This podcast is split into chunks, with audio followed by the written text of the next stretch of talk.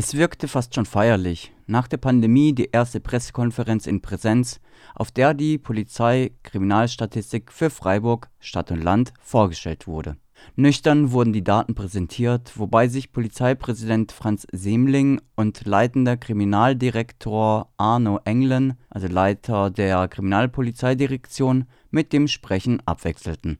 Die Details und die Zahlen der PKS 22 ist in der Veröffentlichung des Polizeipräsidiums zu finden. Hier wird es um drei kritische Punkte gehen, die dem anwesenden RDL-Redakteur aufgefallen waren. Bei der Kriminalität im öffentlichen Raum präsentiert Polizeipräsident Franz Sämling die Ergebnisse der Polizeikriminalstatistik 2022. Ich habe vorhin gesprochen von Zuwachsrate von ungefähr 9.500 Fallzahlen, die zusätzlich hinzukamen im Jahr 2022.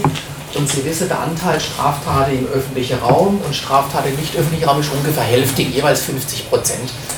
Aber im Jahr 2022 war es so, dass dem Zuwachs von 9.500 Straftaten lag deutlich stärkerer Zuwachs im öffentlichen Raum zugrunde. Das heißt, der Zuwachs im öffentlichen Raum war nicht 16 Prozent, wie man insgesamt hatte, sondern 23 Prozent. Oder in Fallzahlen ausgedrückt, von den 9.500 insgesamt kam ein Zuwachs von 6.500 aus dem öffentlichen Raum. Der drückt uns, der beschäftigt uns, weil das Straftaten sind, die jeder Bürger, jede Bürgerin unmittelbar wahrnimmt. Das ist alles im Hellfeld, das kann man alles sehen äh, und deswegen hat es auch unserer Sicht auch viel mit polizeilicher Präsenz zu tun. Der Anstieg mit 23 Prozent, der ist schon gewaltig, den muss ich auch so bezeichnen, äh, in der Jahresbetrachtung, nämlich von 21 auf 22. Wenn Sie aber die lange Betrachtung anschauen, dann sehen Sie, wir kommen im öffentlichen Raum immerhin von 37.000 Straftaten in der Spitze, fast 38.000. 2015, 2016 hatte dann bis 2019, 2020 ohne Corona eine sehr gute Entwicklung. Da waren wir auch wirklich dankbar. Das hielt dann noch an im Jahr 2021, Corona-bedingt, hat uns unterstützt. Und jetzt kommt eben diese deutliche Steigerung. Ich habe es vorhin versucht, ein bisschen zu erklären. Die Menschen wollten raus, die wollten nicht nur normales Freizeitverhalten, sondern es kam auch zu Straftaten, muss man so sehen.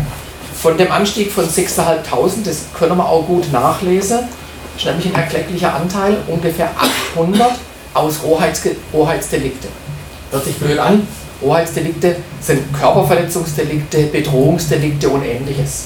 Aber auch 2000 Fälle aus Diebstahlsdelikte, die sich in der Öffentlichkeit abspielen. Auf dem Marktplatz, an Marktstände, Taschendiebstähle, Fahrraddiebstähle, also alles Diebstahlsdelikte eben im öffentlichen Raum.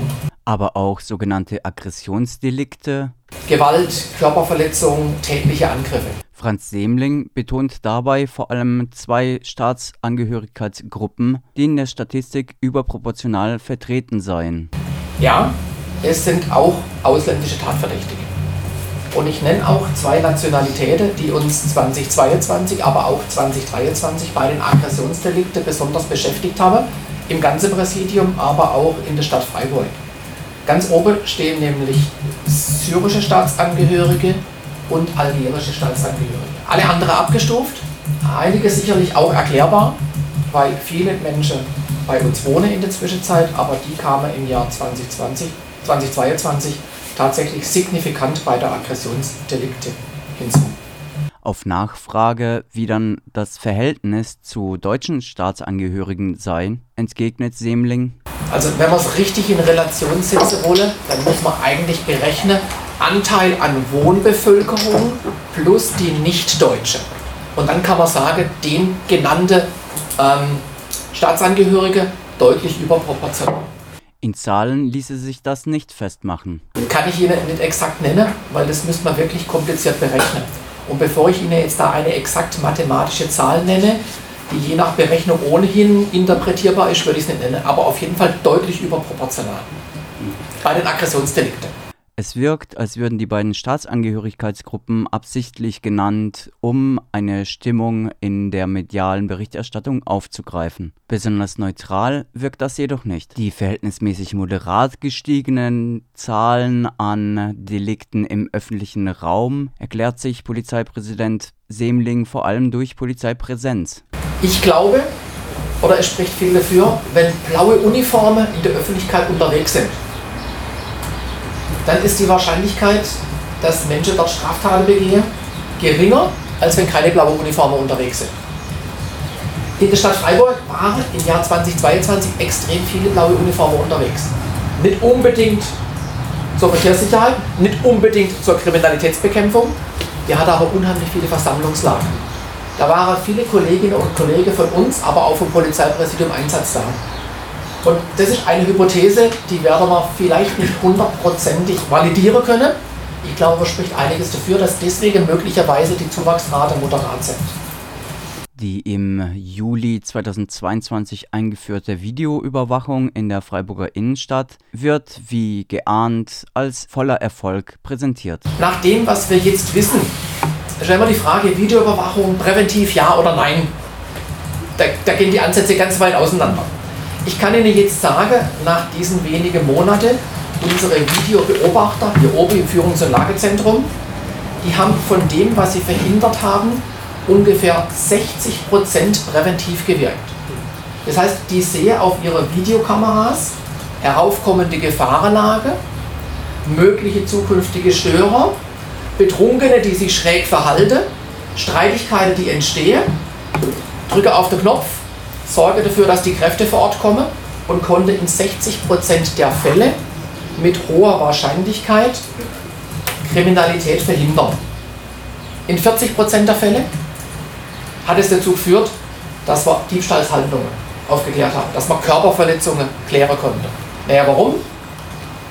Weil der Störer, der Straftäter, auf der Kamera gut zu sehen war und weil die Videobeobachter die Streife zwar nicht vor der Straftat, aber unmittelbar nach der Straftat an die Täterin und an den Täter heranführen konnte. Und so glauben wir, dass auch die Videoüberwachung in den wenigen Monaten schon gut gewirkt hat. Der Freiburger Polizeipräsident resümiert. Man kann sich in Freiburg, davon bin ich felsenfest überzeugt, nicht nur tagsüber, sondern auch nachts sicher bewegen. Wir haben nur noch drei gefährliche Orte. Wir hatten mal fünf. Wir haben nur noch drei. Und ich muss nicht und ich werde nicht und ich habe auch keine Lust, weitere Orte einzustufen, weil es die Sicherheitslage auch gar nicht erfordert.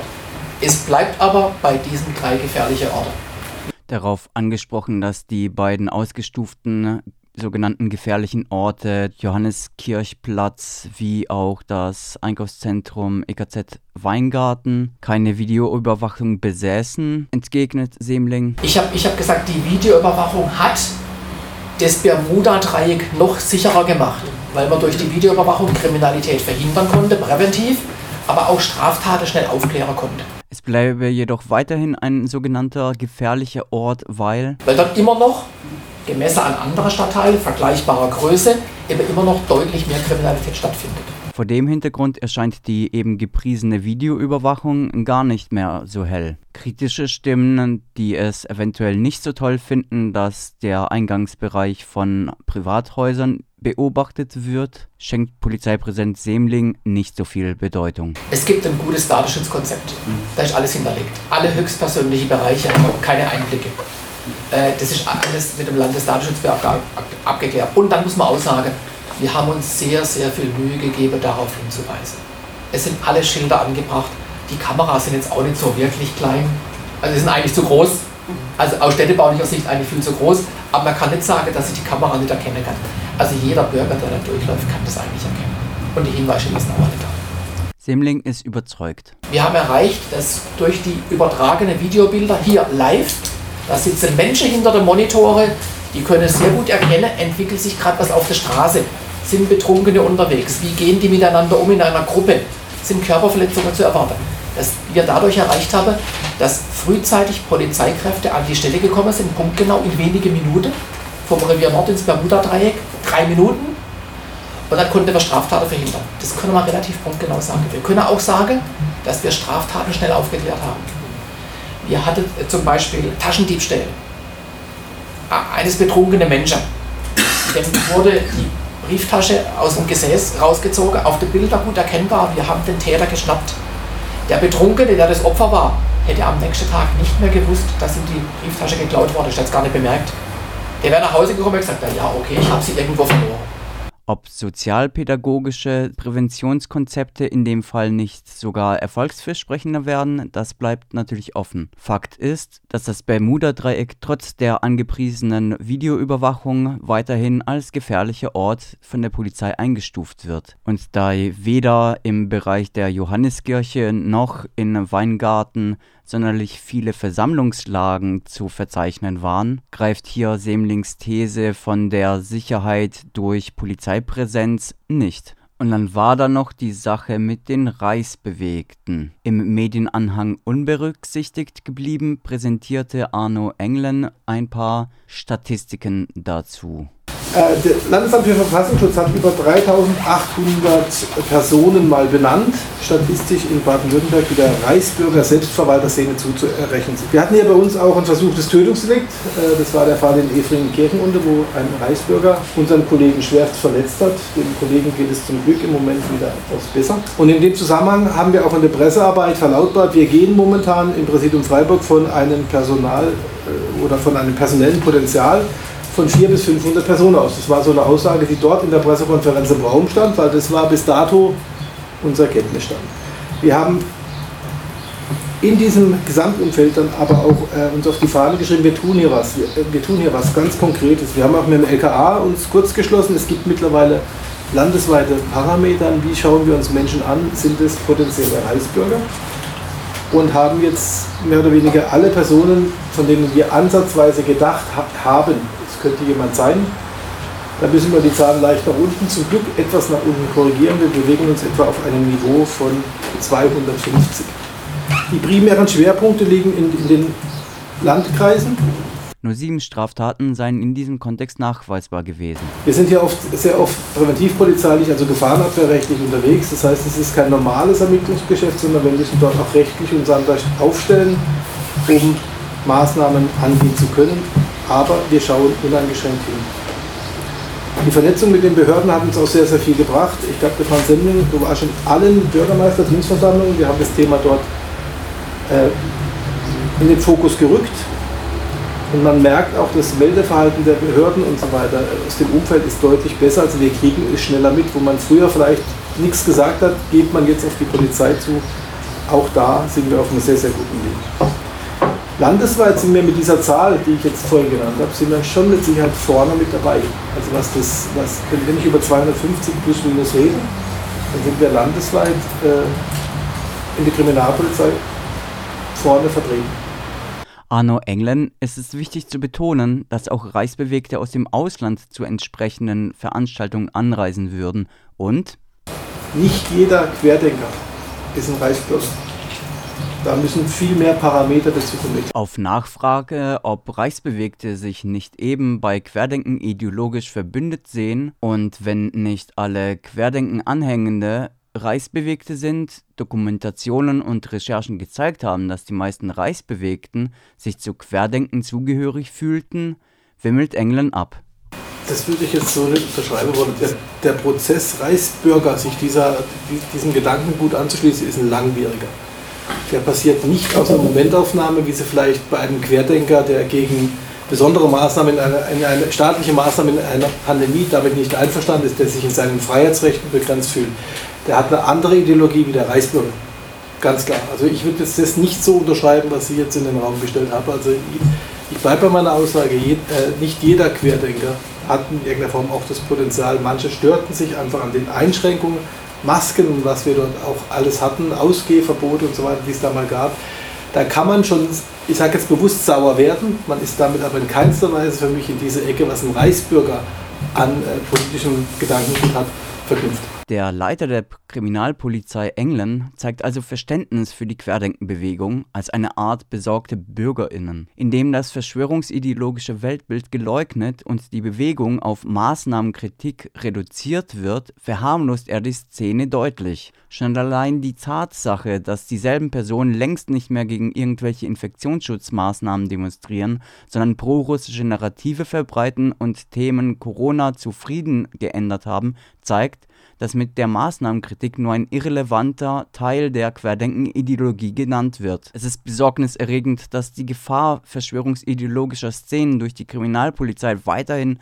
verharmlost wird und ein Bild der Szene gezeichnet wird, das um zwei Jahre hinterherhinkt. Die kritische Nachfrage sorgt für wenig Begeisterung bei den Gefragten.